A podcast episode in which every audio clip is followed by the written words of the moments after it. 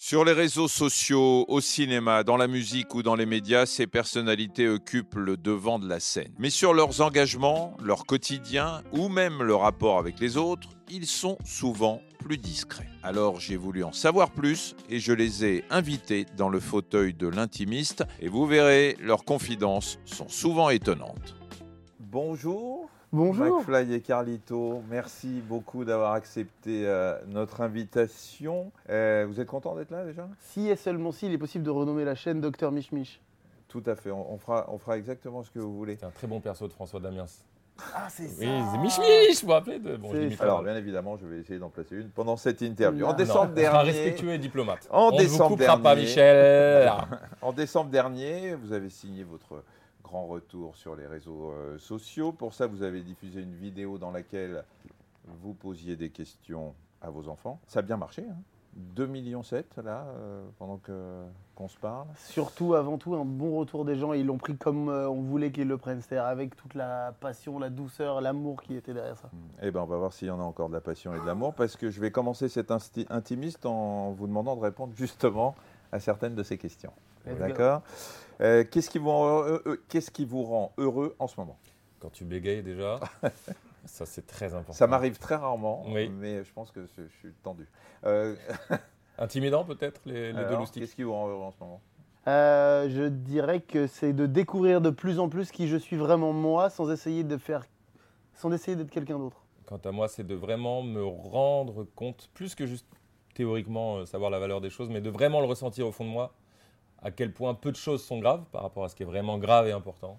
Donc euh, re- la relativisation m'aide à, à me rendre heureux en ce moment. Et ça Tu fait vois du ce bien. je vois trop et ça fait beaucoup de bien d'ailleurs. Ouais. Depuis que tu as fait ça, ça change toute la, tout, plein de choses. C'est vrai? On dirait Ouais. presque que j'étais invivable avant et... C'est pas ça, c'est juste que tu étais plus euh, angoissé de certains trucs qui Oui, pouvaient arriver et tout, et maintenant tu es en paix et tout, c'est un bonheur du coup. Est-ce que vous avez confiance en vous, vraiment? Je vais répondre avant David qui aura peut-être plus de volume. Euh, personnellement, oui. Et C'était peut-être parfois même ça penchait vers un truc un peu orgueilleux à l'époque. Maintenant, je maîtrise mieux. Mais euh, oui, et depuis le lycée, euh, en fait, je me suis dit que c'était peut-être une condition déterminante pour euh, essayer de, de tout niquer à un moment donné. je crois pas que j'ai confiance de base, mais je me suis dit, Eh, allez, on va faire comme si et, ça va le faire. Je sens l'ail des mains. Oui, mais là, la, la- la question. Pardon. Et non, moi je dirais que je vais te dire, et je pense que c'est la première fois où je vais le dire, oui, j'ai confiance en moi. Mais c'est vraiment récent de fou. Ça fait deux mois, trois mois que je ressens ça, vraiment. Et c'est- Qu'est-ce qui s'est passé euh, il y a trois mois pour que euh, Bah, j'ai fait un gros travail sur moi-même. J'ai décidé de mettre au centre de ma vie. La priorité, c'est de travailler sur moi, de me sentir bien, de faire en sorte que mon état intérieur soit correct et de commencer à me dépatouiller de mes accords bizarres que je m'étais mis dans la tête sur le fait que je méritais pas, que j'étais un imposteur, tout ça. Et dire que ça commençait à être absurde. Le syndrome de l'imposteur C'est quelque chose qui vous touchez tous les deux Non, Oh, personnellement. que oui. Mais ça, c'est fou. Et plus maintenant. Euh, là, non, ça y est, je peux te dire que je peux enfin dire que non, ou en tout cas, j'ai trouvé le filon qui est le découp euh, de plus en plus et par grosse maille. Quoi. On y va franchement là. Tu aimes nos réponses? J'aime beaucoup. Est-ce que tu as envie de passer à la suite ou est-ce qu'on peut développer un chouï? Tu peux développer un chouï. Quand on était à l'Ikipit de notre succès, franchement, je dirais peut-être 2017-2018, on- il se passait beaucoup de choses sur la notoriété, pas que les statistiques, mais l'engouement global, ce qui était très agréable. Et tu avais ce truc de l'imposteur et j'essayais de te dire, mais parce que c'est plus en gros plus compliqué que ce qu'on peut dire, quoi. Mais en gros, je disais, mais mec, on a charbonné pendant 15 ans, let's go, on- ça arrive, et tant mieux. Et je, tu le, tu le recevais pas tel que je voulais te l'envoyer. Tout à fait, mais parce que c'est c'est pas un truc qui peut vraiment, d'après moi, en tout cas comme je l'ai vécu moi, ça peut pas vraiment venir de l'extérieur. Peu importe les circonstances extérieures, ça peut aider, ça peut jouer un peu, mais c'est à l'intérieur que ça se passe, en tout cas pour moi. Et c'est en travaillant là-dessus que ça va mieux. J'en reviens à donc à mon point, j'ai arrêté de me ronger les ongles. Ça faisait 37 ans que je me rongeais les ongles, Mm. vraiment et beaucoup, et j'ai arrêté. Toi, t'es heureux, toi? Moi, je suis très très heureux. Je suis très heureux de vous recevoir, surtout parce que. Mais euh, moi, je suis, je suis hyper content de vous recevoir parce que parce que il bah, il y a deux mecs euh, normaux euh, qui sont pas que ceux qu'on voit sur euh, les réseaux sociaux. Vous avez un cœur, vous avez une famille, vous avez une vie, et donc j'aime bien moi gratter derrière un petit peu, et c'est ce que je vais faire euh, aujourd'hui. Alors justement, cette peur de la mort ou pas? Franchement, euh, après, ça fait un peu. Ah, j'ai pas peur de la mort. J'y pense pour mes enfants. J'ai beaucoup plus peur de tout plein de choses depuis que j'ai les enfants. Genre l'avion, par exemple.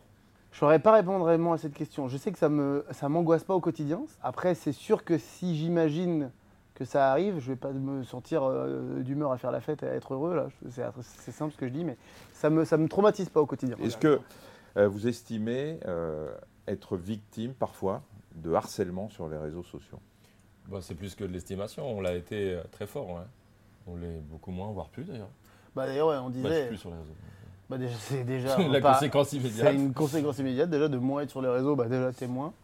Euh, D'ailleurs on en parlait, euh, tu sais, quand tu es venu dans notre studio, il y a un mur des haters là où on, a- on accroche tous les, tous les commentaires insultants ou très drôles ou très violents. Et c'est vrai qu'il y a eu une époque où c'était assez facile d'en trouver. Là aujourd'hui c'est vrai que j'ai beaucoup plus de mal, disons que c'est par vague. Mais encore une fois, c'est même pas à ça qu'il faudrait s'accrocher. En fait, Que les commentaires soient positifs pardon, ou négatifs, faut essayer en tant que créateur de pas forcément que s'accrocher à ça. Alors oui, mais petite distinction quand même. On connaît bien le sujet d'ailleurs. On a eu des, des cas précis, avec une identité derrière, de mecs. Je ne sais pas s'il y a des meufs, mais quand même un constat, c'est eh, vous êtes des mecs tous en fait. C'est pas factuel ce que je te dis, c'est ce que moi, c'est ce que j'ai vécu. Euh, des salopards bien sûr, mais en gros qui, qui bloquent sur nous. Je te parle pas de vous êtes des merdes, machin, Macron, je vous déteste. Je parle des trucs qui vont très loin sur la famille, sur nos épouses, où tu parles avec ton avocat de ce que tu peux faire. Ça, c'est ça, c'est pas drôle. Et moi, j'ai eu deux trois trucs dans la boîte aux lettres. euh, ouais, on a, on a vécu ça. ouais. En 2021, vous avez fait euh, une vidéo avec Macron sur les gestes barrières. Est-ce que c'est ce qui a déclenché le plus de commentaires négatifs? Alors, premièrement, c'est lui qui a fait une vidéo avec nous. Et ensuite, non, non. Avant, Franchement, même pas. je peux me permettre? Bah, je t'en supplie. En fait, quand tu fais la vidéo avec le président, c'est quelque part, c'est normal. Oui. Les gens qui ont une certaine image de toi ou les gens qui n'aiment pas Macron vont dire Mais mec, tu déconnes, je suis déçu. Je vous déteste, etc. C'est, ça, c'est normal. Ce qu'on a eu avant euh, dépendait pas de ça, d'une aventure avec le président et tout. C'était autre chose et c'était plus profond, plus dur. Et Est-ce que vous regrettez cette collab ou pas aujourd'hui, avec le recul? Je, je pars pas du principe que je regrette des trucs dans ma vie, donc je vais pas l'appliquer à ça non plus. On savait les conséquences que ça pouvait engendrer de faire ça. On l'a fait en disant on essaye de faire de notre mieux pour que ça passe le mieux. Et moi, l'élément qui m'a fait décider ça, c'est que je me suis dit, euh, quand j'aurai 80 ans et que je serai sur un petit banc avec mon gars, je me retournerai, je me dirai, putain, on a, vécu cette vie, quoi. Voilà, avec les erreurs que ça peut apporter et tout, mais je regrette pas les choses. Pareil, le regret, c'est pas dans ma philosophie. Les phases de harcèlement les plus profondes, c'était avant. Mais après Macron, il y a eu des menaces de mort, des trucs dans la boîte aux lettres. Pour cette raison, je regrette pas, moi. Mais je me dis, ah ouais, c'est- ça va loin cette histoire quand même. Ouais, Ce domaine de la politique qui touche à un niveau euh, peut-être plus, moi, plus extrême que ce que j'aurais pu imaginer. Quelle est parmi toutes les vidéos que vous avez pu faire depuis que, que vous êtes sur les réseaux, celle dont vous êtes le plus fier? Moi, je dirais toujours que c'est celle, euh, le On appelle des gens au hasard avec Pierre Ninet. Parce que je trouve qu'il s'est passé une magie dans cette vidéo qui est unique à YouTube, à nous, sur ce format-là. C'est la façon dont ça s'est fait et qui était purement naturelle et très peu préparée, à part le cadre même de la vidéo qui est on se retrouve, on pose des questions à Kipo Quiz. En fonction de la réponse, on appelle des gens au hasard dans nos téléphones. Il y a une magie qui s'est créée dedans, la rencontre des personnalités qui a donné encore plein de trucs en plus derrière. Donc ça fait qu'il y a on a touché quelque chose du doigt qui n'est ni du cinéma, ni de la scène, euh, ni une forme d'humour qu'on a l'habitude de voir et qui était vraiment euh, à son max là. Quand vous avez fait. euh, votre Moi, je pense que Pardon. c'est la traversée. Excuse-moi, je, Pas de souci. je t'avais complètement oublié. Mais dis non, donc. mais McFly et Michel, excellent. la traversée, je dirais, de la Méditerranée. Alors, si je reviens sur ce que je disais au début, la vidéo que vous avez réalisée avec vos enfants, c'est- c'était quoi? C'était une façon de, euh, de dire que vous aviez mûri, que vous n'étiez plus, parce que vous aviez fait une coupure, et que c'était plus euh, euh, les McFly et Carlito d'avant, un peu tout fou, un peu des gamins, et qu'aujourd'hui vous étiez devenus des, adultes en étant papa? Franchement, j'ai pas l'impression qu'il y ait une stratégie particulière derrière ça. C'est une idée qui a popé comme ça.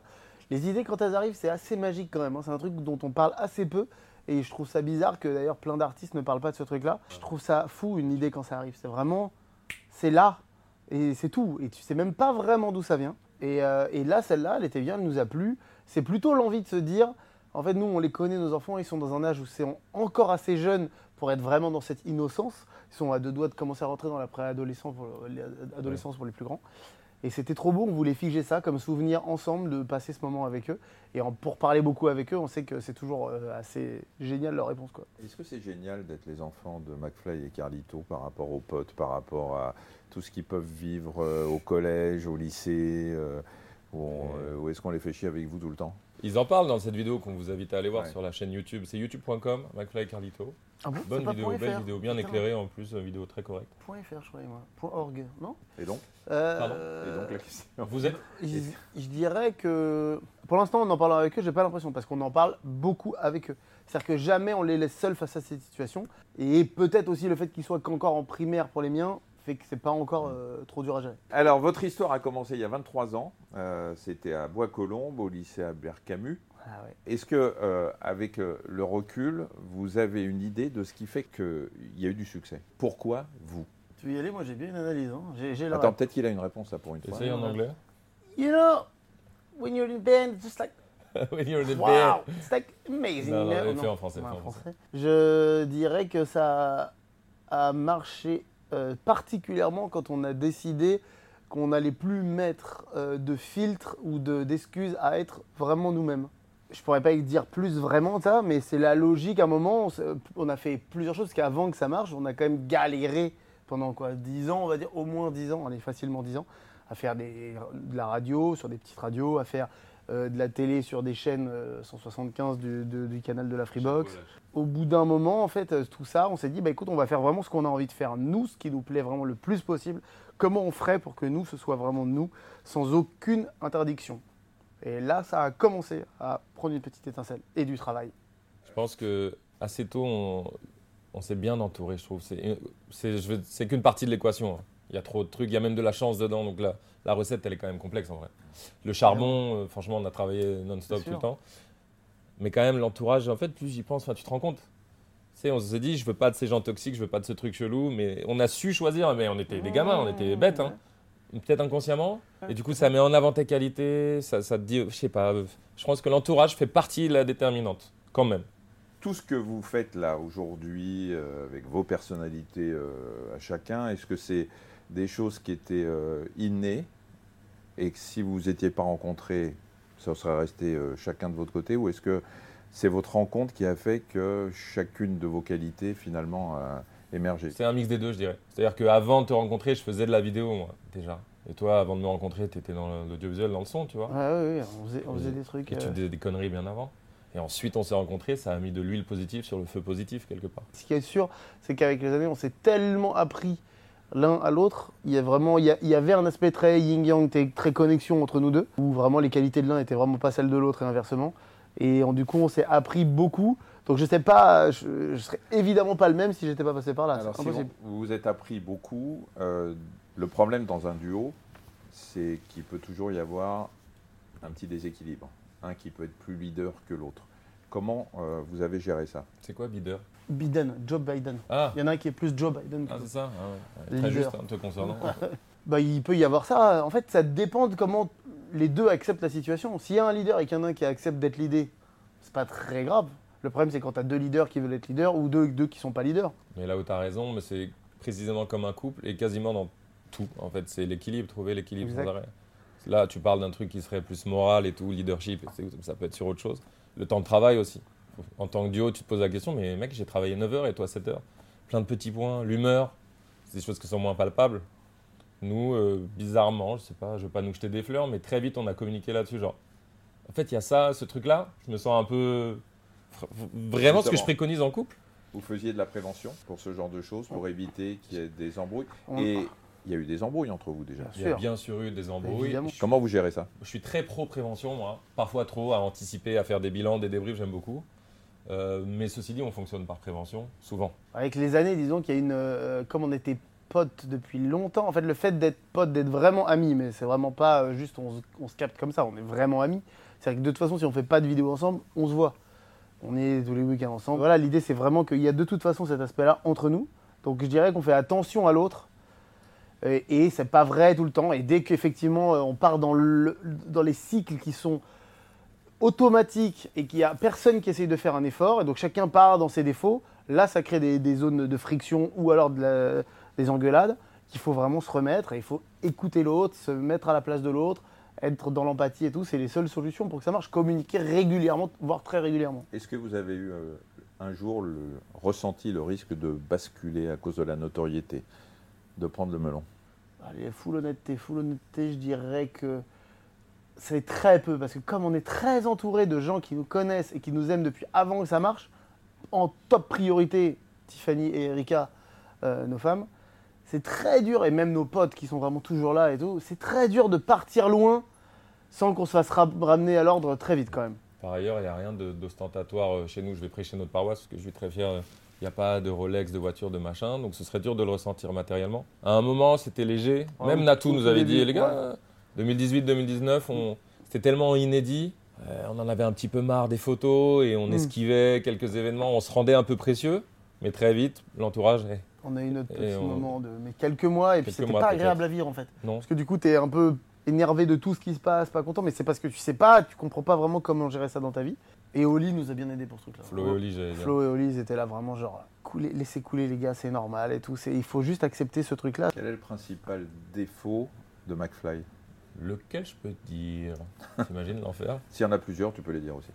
En fait, il a vraiment progressé. hein. Là, on a, on a un petit, on a un petit sensei maintenant. hein. C'est vraiment dur.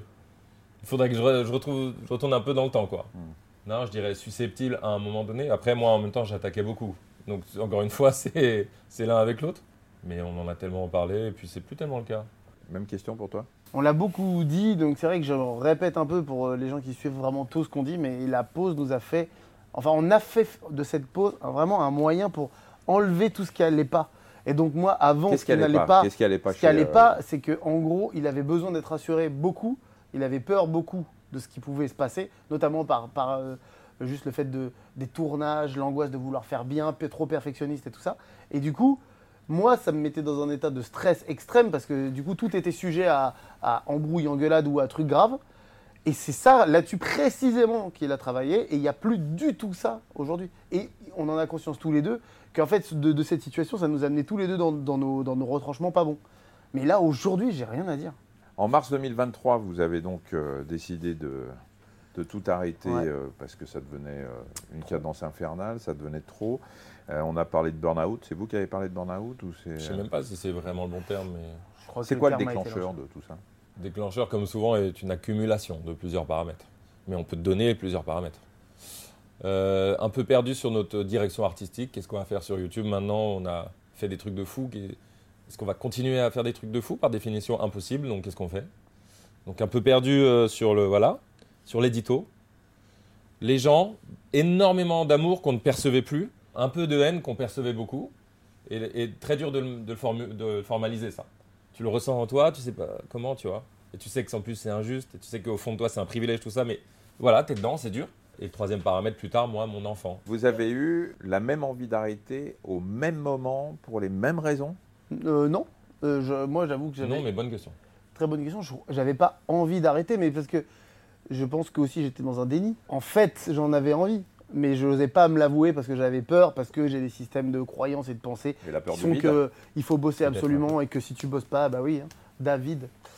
Euh, si- je veux pas avoir peur de ça et que du coup, euh, voilà, il faut absolument remplir, il faut absolument travailler pour mériter, il faut vraiment se tuer à la tâche, sinon c'est pas possible. En fait, quand tu as ouvert vraiment ton cœur et que tu as dit, bah là c'est trop, pour moi c'est trop, et surtout, bah, on va en parler, donc ce qui s'est passé avec ton fils. Euh, là, du coup, c'est vraiment le, coup de la nature qui fait que tu dis, bon bah là je peux plus forcer, là, il y a un enfant, euh, donc là, bon, à partir de là, maintenant prends sur toi, quoi. Je tiens à préciser un truc qui psychologiquement peut parler aux gens peut-être. Dans ce que moi je ressentais à ce moment-là, il y avait des mauvaises nouvelles, mais comme tout le temps dans la vie de tout le monde. Mais moi je les percevais comme des énormes mauvaises nouvelles qui me frappaient, qui me frappaient en plein cœur. C'est ce ressenti que j'avais là. Et maintenant que je prends le recul, je vais, mais c'est en fait comme tous les jours, tous les mois, depuis, tu vois, il y a une perception de putain, mais ça c'est horrible, ça c'est injuste, ça c'est de la merde, qui n'est pas le cas, c'est de l'illusion, mais ça fait mal quand même.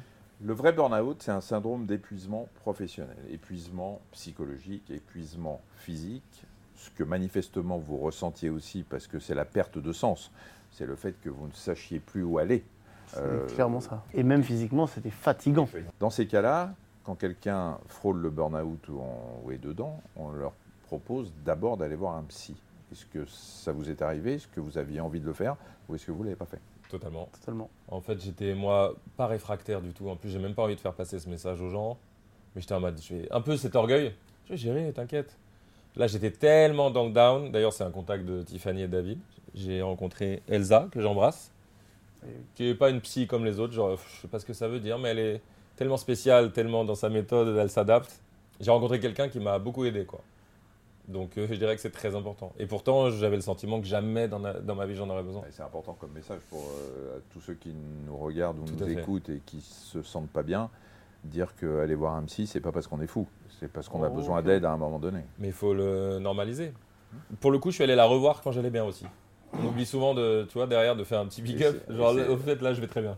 Vous avez vu la même? Oui, oui, mais parce que oui. Oui, d'ailleurs? Moi, je la voyais avant depuis longtemps. tous les deux. Moi, je la voyais déjà Mais depuis vous la longtemps. voyez pas en même temps. Non, pas en même temps.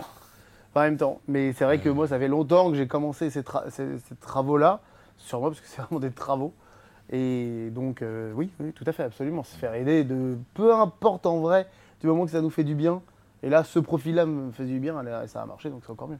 Alors vous savez très bien qu'on parle beaucoup de la santé mentale des jeunes aujourd'hui qui sont très anxieux pour 40 000 raisons et qui justement, eux, n'arrivent pas facilement à avoir un accès euh, à des professionnels euh, Mhm. de santé. Est-ce que c'est quelque chose que vous ressentez autour de vous, dans vos proches, dans votre entourage et auprès de votre public? 100%, totalement. J'ai vraiment l'impression que c'est plus dur aujourd'hui. Alors, c'est dur les généralités, mais je le ressens comme ça, donc je vous le dis honnêtement. Que c'est plus dur, ouais, psychologiquement à l'intérieur. L'entourage, euh, je dirais neveux et nièces et tout, tu vois, les, les 15-20 ans, je parle de moi, des gars que je connais et tout, dans le sud notamment, et, euh, et les gens à qui on parle. Moi, j'ai que Insta maintenant, mais je vais dans les DM ou en stream et tout, on parle aux gens et il y, a il y a un truc fort qui se passe, ouais. Fort dans le mauvais sens. Je vais être euh, chiant. En fait, c'est- fort dans le mauvais sens, mais c'est aussi parce que enfin, les générations commencent très tôt à travailler sur elles-mêmes. Je crois. Peut-être que je vois le positif, peut-être que je m'accroche à du positif, Non, et tant mieux.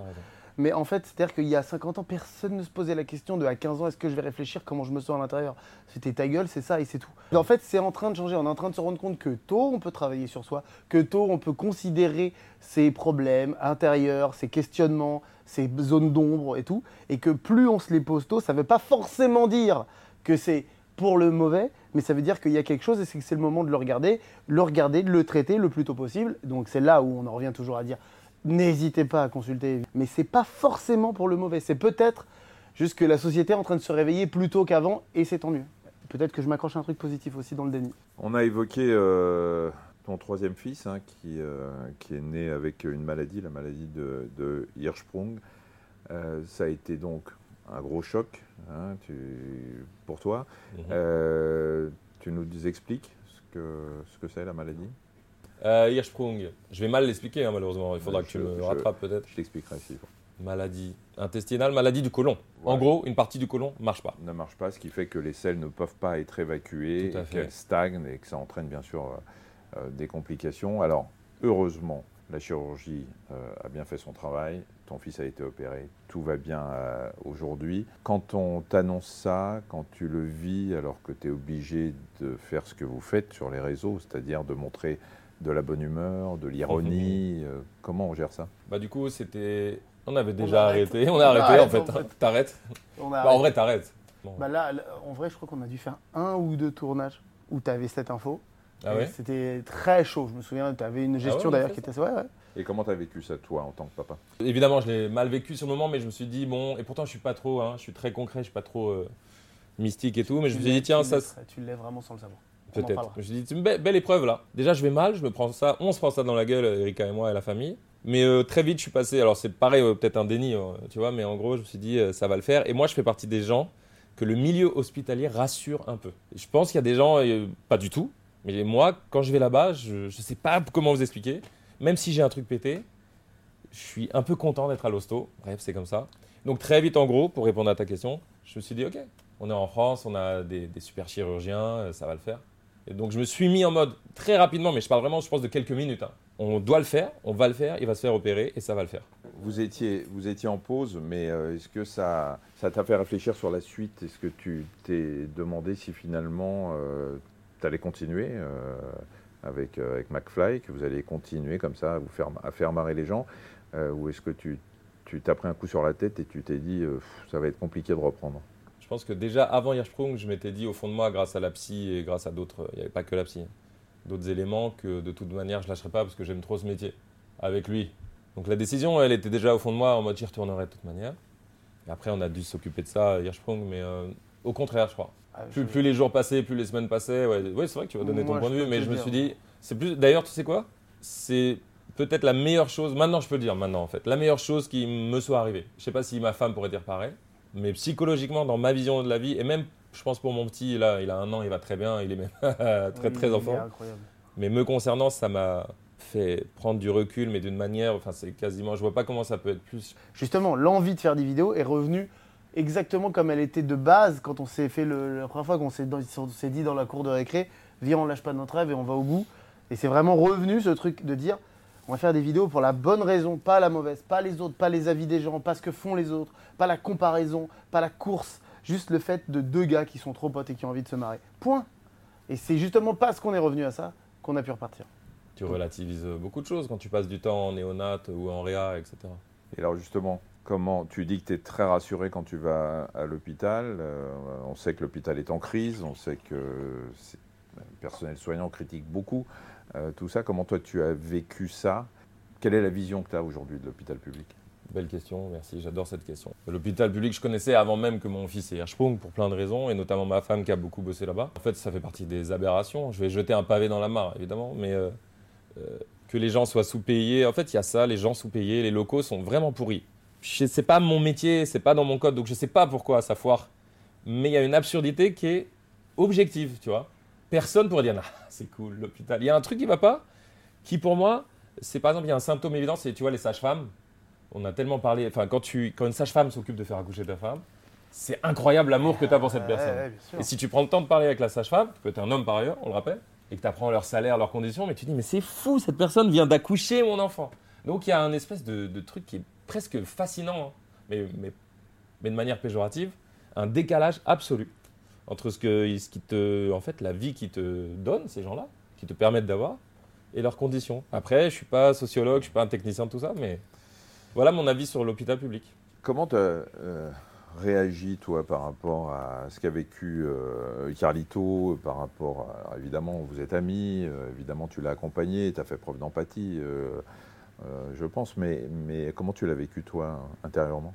Et comment tu l'as aidé? Bah, la présence déjà, euh, voir Max. Garder les enfants évidemment quand vous étiez à l'hôpital, vous faire des déplacements, déposer des trucs si on peut. Ça c'est vraiment la base, c'est factuel. Je pense que la meilleure façon de l'aider là-dedans, en plus de lui dire on est là pour quoi que ce soit, c'est évidemment de- de- de rassurer, de dire euh, que ça va, même des fois si tu crois pas, ça fait toujours bien d'entendre ça va bien se passer et tout machin. Et euh, je dirais de pas lui mettre du tout, du tout, du tout de pression sur le fait de quand est-ce qu'on allait reprendre. Très agréable ça. Ça vous soude encore plus Ah ouais. Franchement, ouais. Euh, alors, pour terminer, je vais vous proposer une série de questions à réponse courte. C'est ce qu'on appelle le, le questionnaire solo. Donc, vous répondez de façon euh, assez courte. La baguette. Est-ce que juste là ça veut dire que c'est le questionnaire solo en duo là qu'on est en train de faire? Voilà. Je je préfère que tu le dises toi-même. La baguette magique vous donne la possibilité de faire une seule chose. Ce que vous voulez, mais une seule. Vous choisissez quoi? Assister à un concert de Nirvana. McFly Ça, c'est un truc qui peut. C'est sur moi, c'est sur le monde. J'ai un- accès au veux. monde là. Tu veux. Une baguette magique, mais il faut que tu te dépêches pour choisir. Là, Là, tout bah, je j'enlève. des- euh, bah, c'est- je sais pas, c'est évident, j'enlève, je sais pas, la haine de l'humanité. Voilà La haine, la notion de haine de l'humanité. Eh ben, Pendant, pendant Ouais. que moi je suis à un concert. Ouais, ouais. tu vois, on voit la Bah, différence pas, entre les c'est deux. tellement bateau de dire ça, mais c'est le premier truc qu'il faut choisir. C'est vrai que c'est bateau. L'anecdote, celle que vous n'avez jamais racontée, vous avez le choix entre une histoire drôle, une situation cocasse que vous avez vécue, un truc que vous avez jamais raconté, qui est inracontable. Il y a deux, il y a vraiment deux jours ou trois jours, j'ai renversé tout mon pot de pipi par terre dans la chambre. Parce que je fais pipi dans des pipi pots. dans les pots Ouais. Ah, j'adore les pots de chambre et j'ai d'ailleurs des pots de chambre très stylés que j'ai chez moi qui se ferment et tout, qui sont hermétiques. Et pourquoi? Parce que tu n'arrives Parce pas à te lever? Bah, je sais pas, mais je me lève au moins 6 fois par nuit, 5 fois par nuit. Et ça me saoule de me lever, ça me réveille trop. Tu as quel âge? 67, mais très bien. Attendez, vous êtes un médecin qui juge? Non, non, attends, T'as quel âge? 37. Mais c'est 37. comme ça depuis que j'ai 15 ans. hein. Et tu te lèves six fois par nuit? Non, 5 fois. 4 fois. Mais même si c'est Donne les vrais fois- chiffres. Ben ça dépend des nuits Ça Donne dépend une des nuits moyenne. Mais t'as Allez, en moyenne 4 fois par nuit. Tu pisses beaucoup à chaque fois? Non, mais je non, je me tiens pas. J'aime pas quand je me- j'ouvre les yeux et que j'ai un peu envie de pisser, il faut que je pisse. J'aime pas m'endormir avec un peu l'envie de Et pisser. tu, tu, tu ouvres les yeux 5-6 fois par nuit. Ce Ouais. débat. Mais tu, tu faut que tu vois quelqu'un.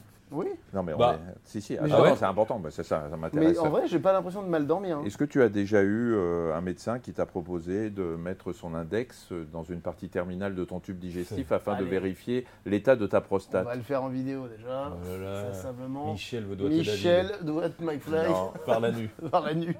ah non, je suis Michel vérifie Je suis la ORL. Je veux bien passer par la bouche, mais j'ai pas le doigt assez long. Oui, j'ai en gros une petite vessie. Et donc, je- tu as un pot de chambre. j'ai un- donc précisément, je fais comme ça là.